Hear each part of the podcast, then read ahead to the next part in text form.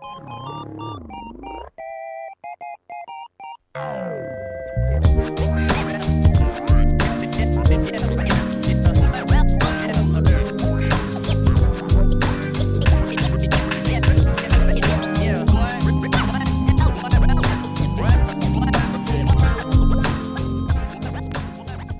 朋友们，新年好！我是雅贤，我是钟秀，给大家拜个晚年。那刚刚过完年呢，大家有没有每逢佳节胖三斤呢？钟秀，你有没有长胖？嗯，我是有，从大年三十到初五胖了五斤，然后这两天又瘦回来了。那你胖的都是水。我我过春节除了吃以外，还看了好几部春节档电影，你都看了吗？春节档前三部的电影都看了，也算是应看尽看了吧。你咋排序？我觉得《飞驰人生》排到第一，《热辣滚烫》第二，然后。第二十条排到第三，但是三部我都还挺喜欢的，我觉得都很好看。啊，我最喜欢《飞驰人生》，因为它最后那个二十分钟真的太燃了。对，虽然我觉得燃的有就是有点有点脱离实际，就 有点像看动画片的那种感觉。嗯，但是看完以后，我还是被中年男人理想主义所打动。春节春节档的影片就是要这样燃啊，就是要爽，就是要合家欢，要快乐。然后第二燃的呢，就是热辣滚烫。就是又燃又感动，尤其是看到他那个从那个后准备室走到拳击台的那一段的时候，我觉得那是我最感动的一段。他不是有一个从前的自己给自己竖大拇指那块吗？哦，感动的我就一直在哭，一直在哭。嗯，对。然后我们今天其实是想要蹭一蹭这个热辣滚烫的流流量，来聊一聊 GLP-1 这个药物。贾玲瘦了一百斤，周秀，你觉得她用用司美格鲁肽了吗？我觉得很难想象他不用这个药，因为一方面这个药，嗯，效果这么好，这么火，然后贾玲她的身体条件也大概率是符合用 GLP-1 的标准的，就是嗯，没有一些胰腺和甲状腺的基础病，然后且是年轻人，BMI 符合用药标准，然后同时他拍电影又有减重的急迫性，我觉得很难想象他不用这个药吧。嗯，对，虽然他的官方没说啊，但是我感我也感觉他应该是用了的，他确。确实是，你像两百多斤，确实肯定是一个呃，已经超出健康范围范围的肥胖状态了，所以也是属于 GLP-1 减肥的适应症的人群了。但是我觉得他之所以不说，可能也是因为不想一些，比如说像钟秀这样，其实身材特别好的，但是又有身材焦虑的同学，这个呃，可能会有一些嗯，就是不属于适用人群的人去用它吧。我觉得可能也是一些舆论的顾忌。人家也没有必要说嘛，因为他又不需要给斯美格鲁肽带货。对对对，嗯，那我们说完贾玲减肥，呃，你周秀以前有没有减肥的经历？嗯，我对这个问题可太有发言权了。我在上大学之前，嗯，完全没有瘦过，就是高中最胖的时候有一百六十五斤。我回顾自己体重有明显变化的阶段，就是都是跟心态、情绪的变化有很大的关系的。比如说，在准备高考的时候会变胖，然后大学失恋分手的时候会暴瘦，读博有压力的时候会压力肥，然后毕业之后作息和心态正常了，又会恢复成正常的体重，就是。刚刚说的每一个阶段，其实都有二十斤以上的体重变化。就是在我胖一阵、瘦一阵之后的现在，呃，应该算是正常体重吧。就是我觉得。嗯，这件事，嗯，就是减肥跟心态的连接是可以在生物上解释的，因为消化系统和人体的大脑之间本来就是互相影响的。比如说，影响人情绪的血清素有百分之九十五都产生于肠道，肠道微生物也在很大程度上影响了我们进食的欲望和情绪。嗯，那么反过来呢，心情不好的时候，胃液的分泌也会减少，可能会导致肠道蠕动的速度变慢。引起肠道功能紊乱，进而食欲下降。所以，一个人内在的状态可能确实会对体型和外貌产生一些外在的影响。嗯，但是希望大家过完年之后的发胖都是幸福和快乐的表现吧。听完你这段，我觉得失恋是你最好的减肥药。嗯，确实，能我失恋嗯的。第一周里瘦了八斤哦，真的吗？嗯，我我你知道吗？我我就是很少有情，我的情绪一般不能改变我的这个作息，就是不管多大压力，我都倒头就睡。我觉得虽然我可以呃因为这些原因瘦下来，但是但是我内心觉得这样非常不健康，因为我一无论是长胖还是暴瘦，其实都是不健康的表现。就是身体机能平稳以及心态的平稳才是。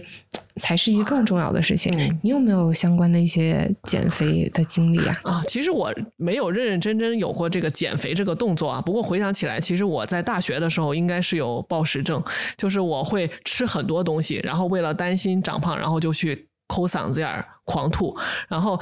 我现在已经没有主动的抠嗓子眼吐这个动作了哈，但是我的这个消化道好像已经对吃多这件事情产生了条件反射，就是一旦我吃多一点，就会有那种反胃呀、反刍的那种动作，然后所以我现在有这种生理反射，让我把我的食物就进食量控制在一定的范围内。但是身材焦虑，我觉得还是有的。我觉得可能没有女生是没有身材焦虑这件事情。嗯，哎，你当时是压力性进食吗？我觉得不是压力，我就是我，我感觉好像把抠嗓子眼吐这件事情作为了我可以狂吃的一个借口，你知道吧？就是我感觉就是 anyway，反正我可以去吐的，那我就我就吃吧。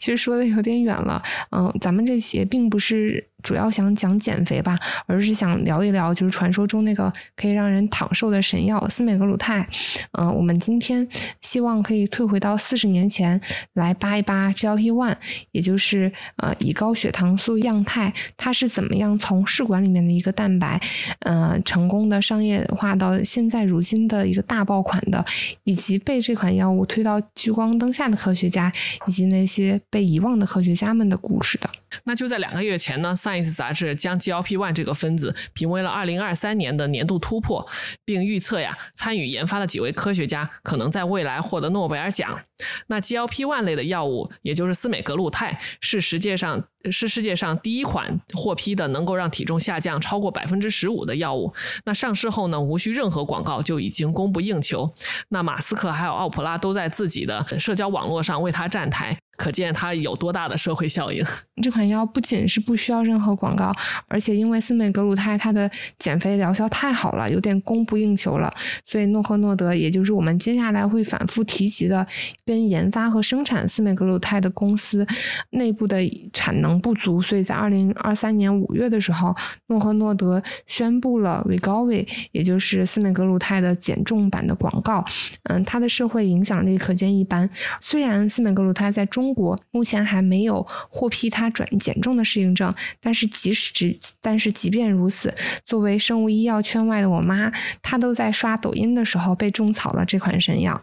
这款神药它不光可以降糖跟减肥，而且还能够降低心脑血管疾病的风险。目前有的证据还表明，它在非酒精性脂肪肝、阿尔兹海默症、药物成瘾等治疗上都有潜在的益处，可谓是市场潜力无限。这么多没什么关系的药都能从这个一个药中获益，感觉是有点不可思议。感觉这真不知道是什么包治百病的神药了。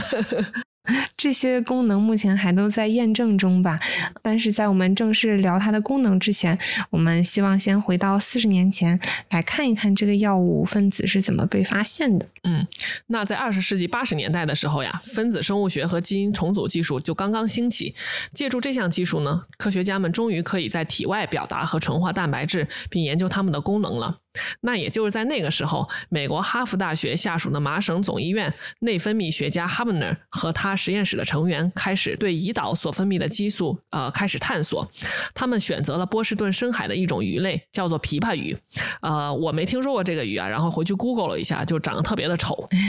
那用这种鱼作为研究的样本呢，原因是因为这种鱼的胰岛细胞分布的特别集中，易于分离，并能提供大量的 MR 供研究。那 Hubner 实验室的博士后随后。后从琵琶鱼的胰岛中发现了胰高血糖素的前体基因，这个基因除了编码当时已知的胰高血糖素以外，还编码另外两种全新的肽。后来这两种肽啊，在人和哺乳动物中也都找到了对应的版本，那就是我们后来所称的胰高血糖素样肽 GLP-1 和 GLP-2。哎，你说到呃，从琵琶鱼里面分离出来 GLP one 和 GLP two，就让我想到，就是在海洋生物里面，呃，得到一些新的科学发现这件事我还蛮多的。比如说，嗯，很多神经科学家他们会在呃龙虾、然后螃蟹这一类生物里面去做一些神经元相关的实验，因为在这些海洋生物之中，它们的神经元很粗、很大，很容易分离。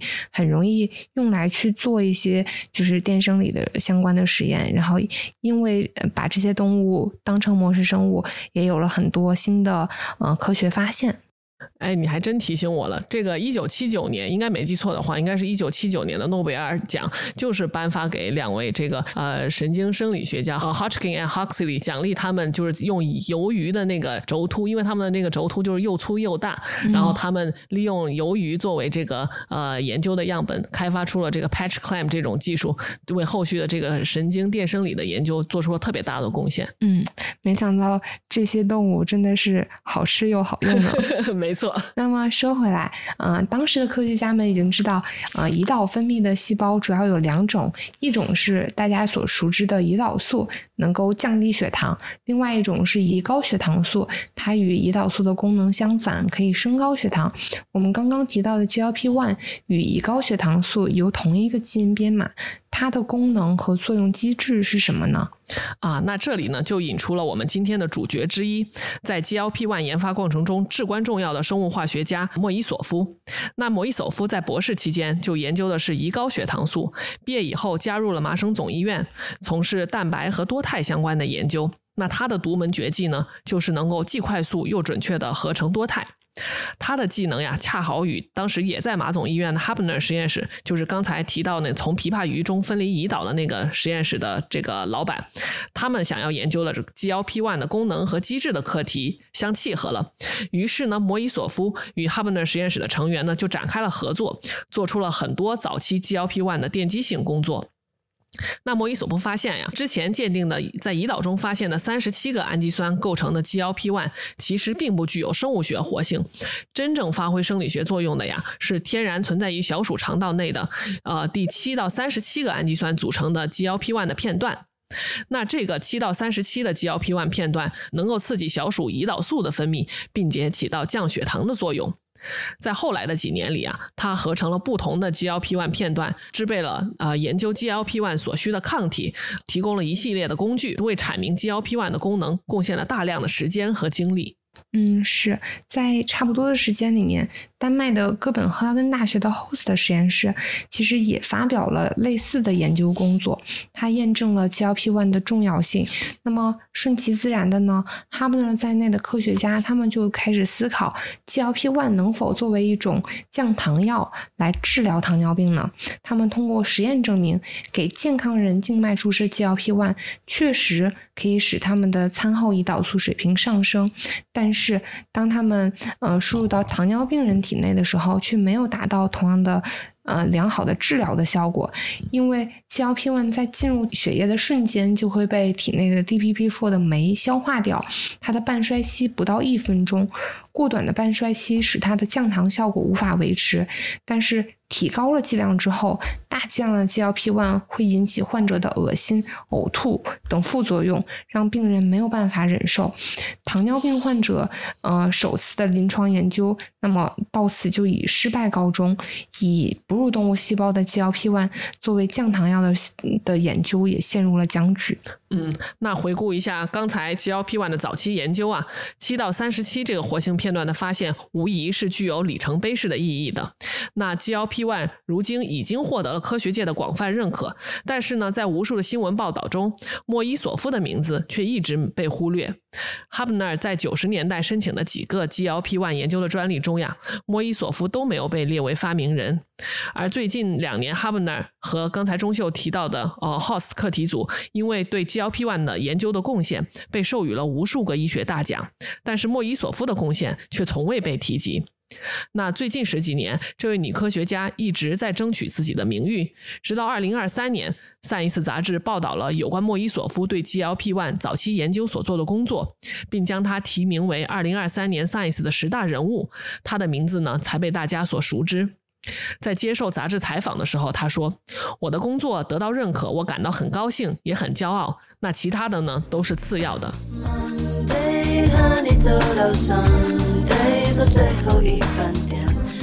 那我就非常好奇，你觉得莫伊索夫既然做出了这么重要的工作，但是为什么他的名字却一直没有被提到呢？嗯，我觉得我们当我们说到他名字没有被提到的时候，就是分成两个部分来讲吧，分别是专利里面或者是呃一些科学奖里面，比如说盖尔德纳奖，他是颁给了哈布纳和他的实验室的博后，然后以及做出了同样发现的 Host。颁给了这三个人的，我觉得看颁给谁就要看他们做了什么样的工作。呃，莫伊索夫的主要工作是证明第七到三十七个氨基酸是活性片段，而其余的三位科学家的主要工作是证明 GLP-1 会促使胰岛细胞中的胰岛素分泌。虽然说，嗯，哈布纳和莫伊索夫他们之间有合作的关系，但是在阐述 GLP-1 功能的文章里面，啊，莫伊索夫他并不是主要的，呃。作者，所以觉得莫伊索夫他的工作，嗯，当然是不可替代的，但不是研究历史中的每一个人都会最终得奖。所以在评奖过程中，呃，委员会认为鉴定 GLP-1 功能的文章比活性片段的工作更重要，所以就颁给了另外三个科学家。这个颁奖颁的也合理吧？如果评奖是是看谁的工作在科学上更重要，那专利就要看谁的工作更有用了。如果按这个标准来说，专利。就应当颁给莫伊索夫，因为莫伊索夫作为第一作者的文章中证明了一到三十七个氨基酸的片段其实是没有功能的，而七到三十七的片段才是活性的功能。所以在专利里面用了人家的活性片段，就高低得写上他的名字。哈布纳在一九九零年提交专利的时候，只有他自己一个人。一九九六年的时候，莫伊索夫才知道自己不在专利的名单上，他知道。到了之后呢，就写信问哈布纳专利的事情，但是一直都没有得到回信。在几年之后，嗯，因为专利的官司，嗯，他们在联系的时候，嗯，哈布纳说他不记得自己收到了这封信。然后在采访里面，哈布纳又说，嗯，我认为谁被列出来并不是很重要。如果所有人，嗯，都为这份专利做出了贡献，那就更好了。就是 哈布纳说这是人话吗？是啊。就是我觉得作为一个既得利益者说出这样的话，就显得他很幽默。对，他就就好像说，呃，钱反正都进我兜里了，那可以啊，你当时也帮忙了。嗯，是。那呃，说到跟钱有关的这四份专利呢，呃，其实最终，嗯，在二零零四年到二零零六年的时候，做了专利受益人的变更，然后加上了莫伊索夫的。但是这个时候，距离莫伊索夫知道自己不在。专利的名单上已经过去十年了。就是说，呃，我也感觉莫伊索夫如果在颁奖的时候没有他的名字，呃，是正常的。其实，呃，GLP-1 这整个课题，呃，背后的这个呃发起人其实都是 h a b n e r 还有这个丹麦的 Host。当然，莫伊索夫他们的工作非常重要，但是我觉得 h a b n e r 和 Host 他们两个更像是整个课题的一个架构师。就好像你要修建一座大厦，那莫伊索夫的工作非常重要，就像给这个大厦打下了地基。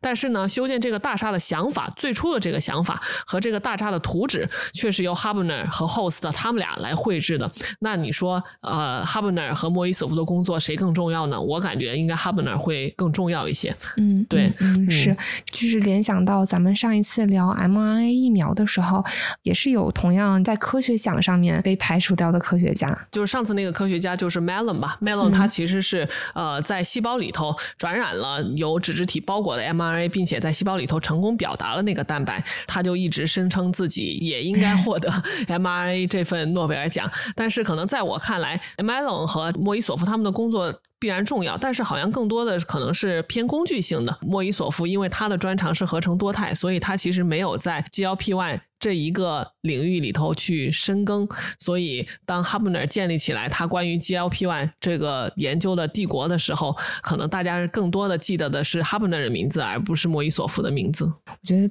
嗯，当选择成为 CIO 的时候，那么可能也得呃承担着作为 CIO 不能够呃获得所有的奖项。的这个对应的结果吧。不过我还是挺赞成莫伊索夫为他应得的这个 credit，尤其是 credit，我觉得在科科研界 credit 比金钱有时候甚至更重要一些。所以我其实还是蛮赞成他为自己应得的利益和 credit fight 这件事情的。嗯。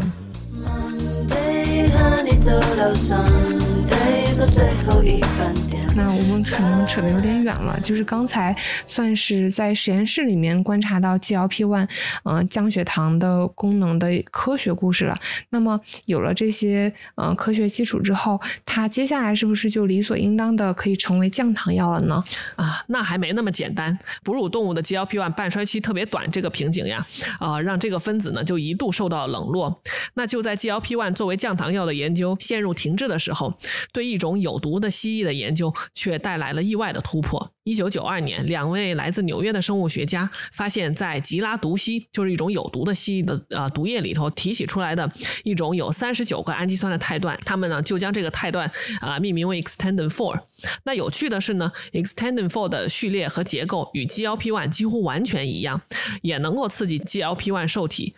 但是呢半衰期却长达两个小时。经过优化，合成版的 extendin four，也就是后来的呃艾塞纳肽，在二零零五年。获得了 FDA 的批准，成为了首个上市的 GLP-1 降糖药。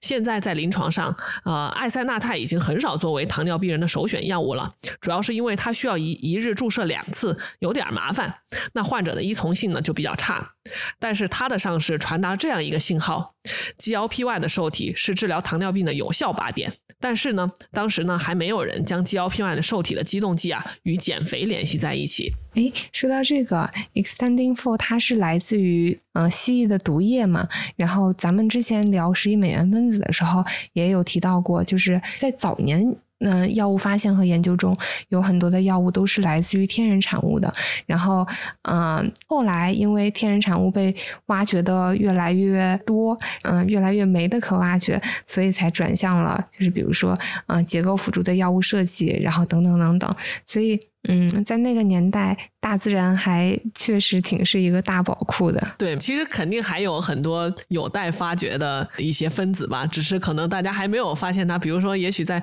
特别深的深海里。不过，确实大自然是一个非常非常大的宝库。嗯，是的。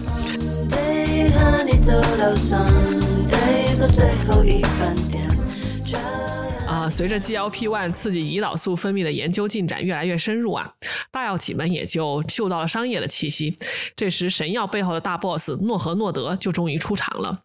诺和诺德呢是丹麦的一家大药企，它一直以慢性病管理专家著称，在胰岛素研发和糖尿病治疗的领域长期处于霸主地位。它也早早就开始布局对 GLP-1 受体激动剂的研发，但是这个靶点呀，就是业内出了名难啃的骨头。嗯，是。如果说科学家们要嗯建立自己的科学版图的话，那其实嗯各个公司也都有自己的商业版图。比如说诺和诺德的商业版图就建立在慢性病上面。嗯，那诺和诺德的 GLP-1 团队呢，他也一直都想改造人员的 GLP-1，以延长它的半衰期。但是 GLP-1 组的成员们用了三年的时间，尝试了各种方法，比如说，呃，增加 GLP-1 的稳定性，减少、降低。呃，GLP-1 的酶以及修饰 GLP-1 的分子，以减少它的，以避免它的降解等等等等的方法，但是一直都没有有效的进展。公司的高层也对这个项目产生了怀疑，差一点就裁掉了这个项目。当时组里面最年轻的科学家之一克努森，他被指派接手了这个任务。他用了两年的时间来摸索出了增加人员 GLP-1 在血液中稳定性的方法。他在 GLP-1 的一个氨基酸上面修饰了常链的脂肪酸分子，使它与血液中的白蛋白的结合更紧密，从而避免了 DPP-4 这个酶对它的快速降解。但是也因为这个修饰呢，GLP-1 的分子变得异常的粘稠，难以用于分离和纯化。所以说，本来以为这个方法有效，但是最终呢，还是以失败告终了。嗯，科努森并没有放弃，他认为分子还有改进的空间，于是跟公司的另外一个科学家，在长链脂肪酸和 GLP-1 分子之间增加了谷氨酸的 linker，因为这个谷氨酸的 linker 能够。嗯，使整个分子的水溶性增加，让它不那么粘稠。这个分子最终通过了以糖尿病为适应症的临床实验，在二零零五年的时候成功上市，商品名为利拉鲁肽。然后利拉鲁肽就成为了首个人源 GLP-1 的药物。与之前上市的从毒蜥蜴里面分离出来的埃塞纳肽相比，利拉鲁肽一天只需要注射一次，更方便患者的使用。嗯，这款明星药物为诺和诺德提供了巨大的现金流，克努森也被称为 GLP-1 之母。嗯，我还看过一个关于克努森的采访啊，他说他一开始特别不喜欢这个 GLP-1 之母这个称号，不过在后来看到这个《冰与火之歌》里头那个龙之母的女性，他觉得特别帅，也深得观众的喜欢，所以他便欣然接受了这个称号。嗯，我也看到了那个采访，还蛮可爱的，我们可以之后一起放到 show notes 里面。那我们刚刚也提到过，GLP-1 长期以来，嗯，它的功能都是刺激胰岛素分泌，用以降低血糖。它是怎么成为我们今天所熟知的减肥药的呢？那我下面我们来就来说说一个降糖药它是怎么变成减肥药的。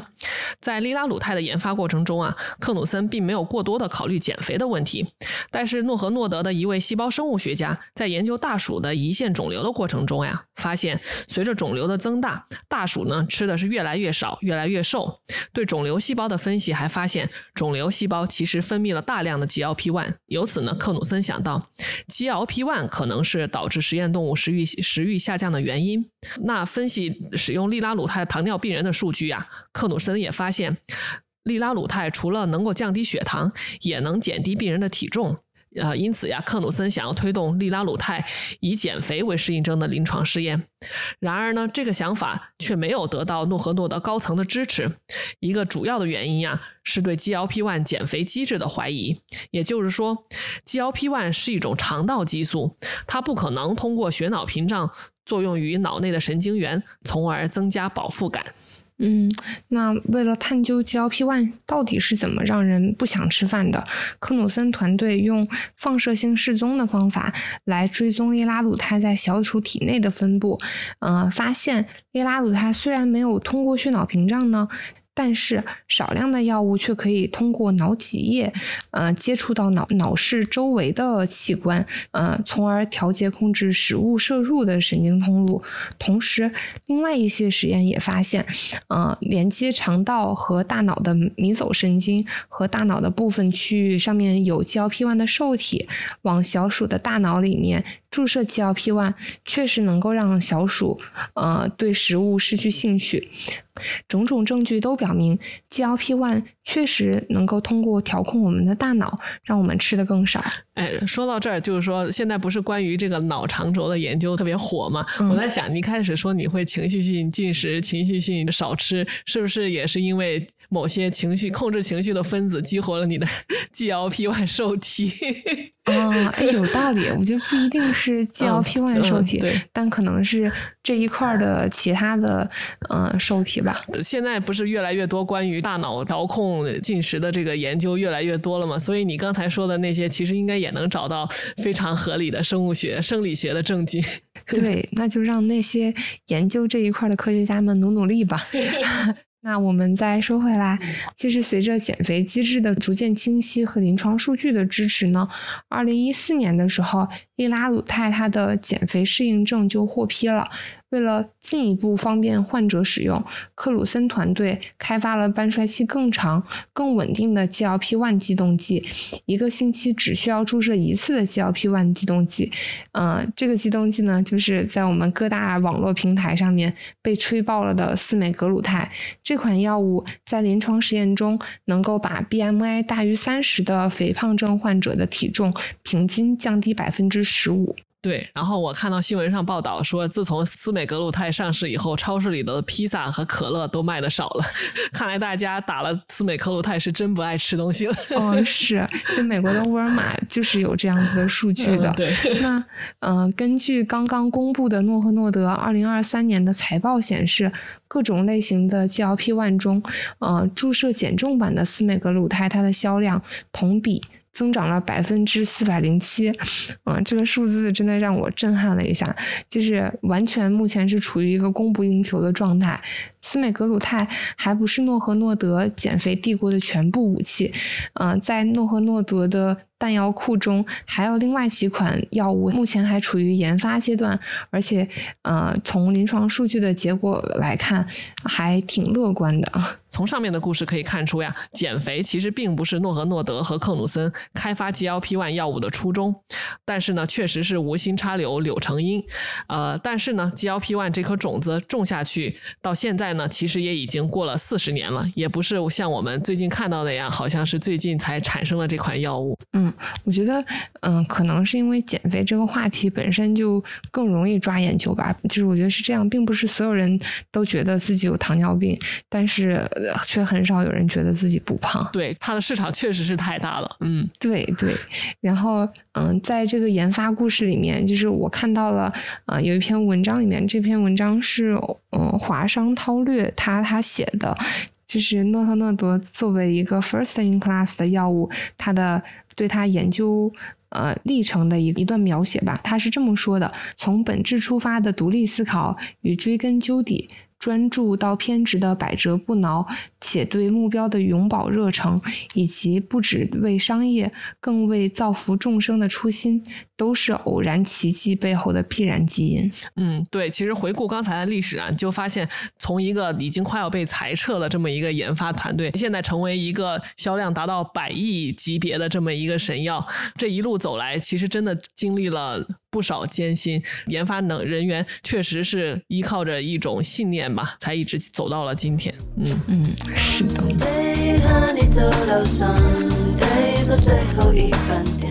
那就算是诺和诺德这样在糖尿病领域深耕了多年的制药巨头，也同样面临着残酷的竞争。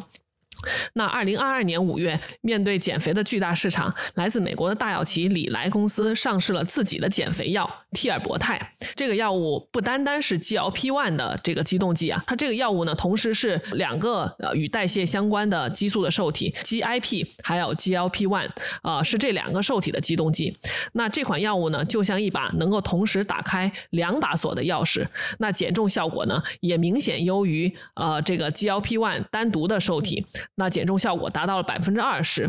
呃，紧接着呢，在二零二三年六月，李来公司又公布了新一代的减肥药，这款药是三个。这个代谢相关的受体的激动剂，相当于是一箭三雕。之前那个是呃一把钥匙开两把锁，现在是一箭三雕，减肥和降糖效果就更加显著了。嗯，是。如果说诺和诺德他们的研究方向是不断的去更新迭代，让剂型对患者的依从性越来越友好，那李来他们的思路就是让呃这个药物。变得越来越疗效更好，但是这样子的连用的方法，如果这么容易想到的话，为什么这么好的药没有更早一点出来呢？简单的想法就是，我有一个靶点，呃，有一的效果；有两个靶点，那应该有二的效果，那应该是个一加一等于二，或者是一加一加一等于三的效果。这个很容易想到，对吧？但是呢，两个靶点和三个靶点的同时作用，其实也不单单是做加法。那李来在新药开发的过程中，刚才提到的 GIP 和胰高血糖素这两个降糖的靶点，其实是饱受争议的，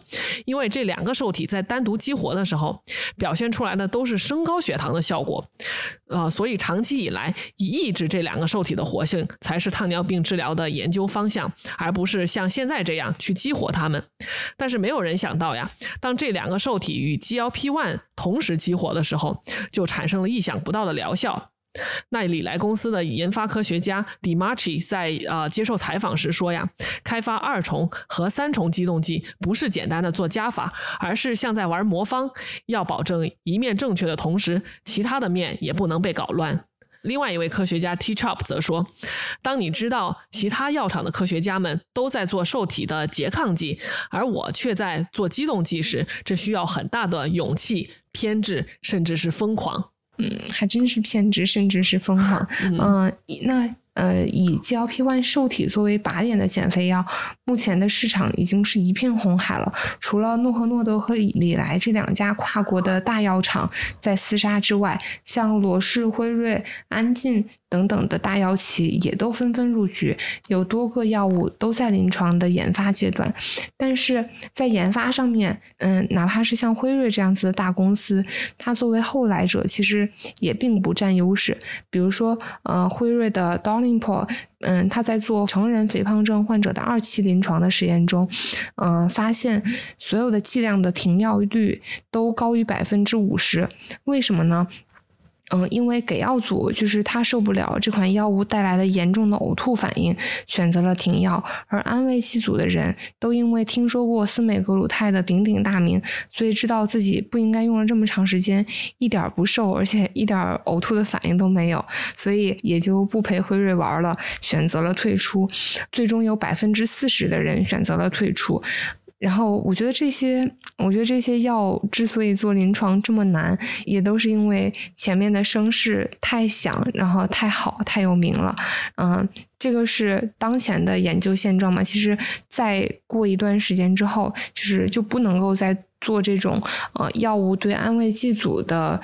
嗯药物的实验了，而是应该做头对头的实验。嗯，就是后来者的这些研发公司也不得不在头对头的实验中花很多的钱去买诺和诺德的司利美的格鲁肽。嗯，怎么说呢？叫这叫先发优势吧？应该是在这场战争中体现的淋漓尽致。哎，你知道我还看过一个故事，当然是那个讲 BTK 抑制剂的，就是他的那个二号药物，为了跟一号药物做头对头的实验，就是他要大量买入一号药物嘛。然后因为因为一号药物不想被二号药物超过，就是扯各种原因，或者说供应链不足，就故意不提供给二号药物，所以这个实验就一直没有办法开展。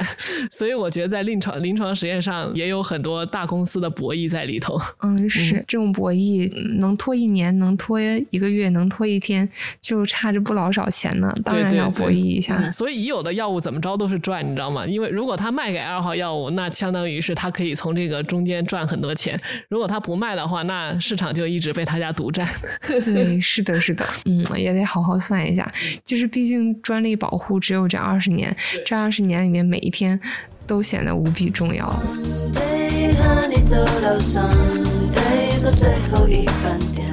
其实不光是国际上的那些大药企，呃，进入了这个战役，嗯，国内也有很多家药企同样进入了赛场。国内针对减肥适应症，一共布局了五十三款 GLP-1 的新药，大约有百分之七十的候选新药目前都在临床前或者在一期的临床阶段。嗯，信达生物算是走得最快的，它现在是中国呃受试者首个三期临床实验，呃，目前已经。完成了，嗯，也许可以在不久的将来可以迎接这款药物的上市吧。哎，你知道看到有这么多公司在卷 GLP One，我一点都不觉得高兴。就是可能会真的会有几个公司能够呃成功有药物上市来分享这块大蛋糕吧。但是我觉得就是这种卷法，就是这个就是一再又复刻了，又提醒了我当初我们国家在 PD One 和 PDL One 那种用可以用 PD One 和 PDL One 洗澡的那种泡沫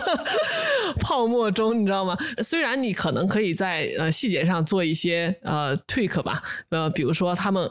你看，现在李来和诺和诺德他们已经占领了二靶点、三靶点，我不知道还能有什么新意出来。他们还有一些用联用的，然后用双抗的，还有还有小分子来增加对这个呃受体的这个机动的效率吧。但是怎么讲，我还是觉得有可能呃 GLP one 又会重蹈 PD one 和 PDL one 的覆辙，就是在资本的泡沫破灭之后又留下一地鸡毛。我觉得是这样，就是你之所以不喜欢这样子的内卷，是因为这种呃公司和资本市场里面。的内卷是没有带来任何新的价值的，就是嗯，每个公司当然希望自己的药物上市之后，可以赶紧蹭趁着这个热度赚一波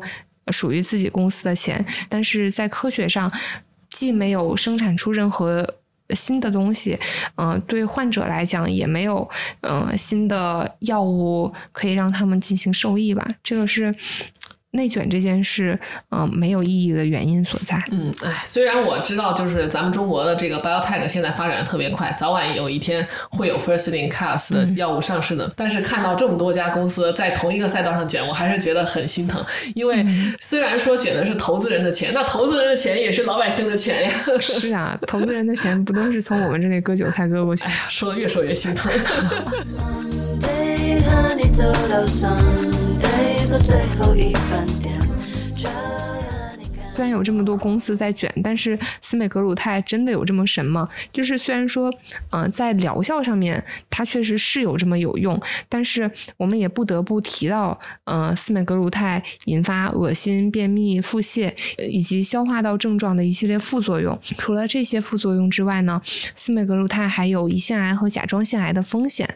且不说。有这些副作用，嗯，哪怕是那些使用司美格鲁肽减肥成功的人，他们在停止治疗一年之后，普遍也都反弹了三分之二的体重。如果把肥胖当成慢性疾病来看的话，就是持续的治疗并不奇怪。但是持续治疗也意味着患者每个月都需要花费超过一千美元的治疗资本。那终身使用的前景就格外让人感到困忧，但是，嗯，可能有人就会说了，治疗成本高并不是司美格鲁肽的缺点，而是我的缺点。那那如果这样子的话，什么样的人适合用司美格鲁肽用来减肥呢？除了有钱这个最重要的一点之外，一般而言，适用人群限定在了 BMI 大于等于三十的患者，以及伴有至少一种体重相关疾病，比如说高血压、二型糖尿病。这一类的成年超重人群，因为这些人他们更有用药的一些急迫性。嗯，我在这个准备这期节目的时候，我在 B 站和小红书上还搜了挺多这个司美格鲁肽使用经验。那些人真的一点都不胖，就算有一点微微胖，也绝对没有达到 BMI 三十以上。啊，那些美女当然在想，我都超过九十斤了耶。嗯，所以其实我特别想说的，就是，呃，比起变瘦呢，我觉得这个快乐和健康是更重要的。当然，肯定要健康啊。啊，我们呢不需要迎合谁的眼光和谁的审美。这个我后来看了贾玲在接受一个采访的时候啊，她说的一句话，就是说她拍这个热辣滚烫，她说我拍这个电影呢，其实并不是想激励大家减肥，也不是想教大家打拳，就是想告诉大家，我们可以这个做自己。呃，可以更好的爱自己。嗯嗯嗯，我觉得虽然嗯刚刚说的这些就是显得有点俗套，但是越是越是这样子的道理，可能才更是那些普世的道理。那刚刚既然都已经上升到要要健康、要快乐这样子的价值了，那我觉得也没有什么比收尾收到这里更合适的了。嗯，好吧，那让我们就在巅峰结束吧。好，最重要的是保持好心情，做什么决定都可以看心情。嗯，是的，是的。好的，好，那就到这里吧，拜拜，拜拜。我爱我被别人嘲的苦涩，我爱我的失所，我爱。